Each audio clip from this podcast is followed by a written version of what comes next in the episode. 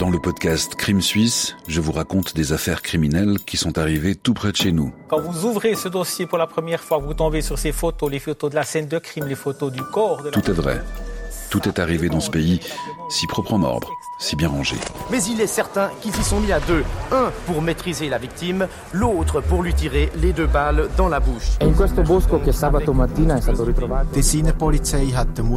Il y a cette épopée criminelle, de Genève à Lugano, via Zurich. Il y a cette autostoppeuse du Jura bernois, retrouvée morte sous un pont d'autoroute. Le 1er mai 1900. Il y a cet avocat vedette, accusé du meurtre d'un sexagénaire appelant les Watts. Il y a cette veuve tuée à coups de hache dans son appartement à Lausanne.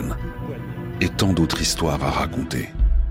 Mais au-delà de la mort, de la violence et du sang, ces crimes racontent avant tout nos coins de pays. Ces histoires décrivent des époques révolues ou nous rappellent des souvenirs encore frais dans nos mémoires. Ces histoires nous tendent un miroir.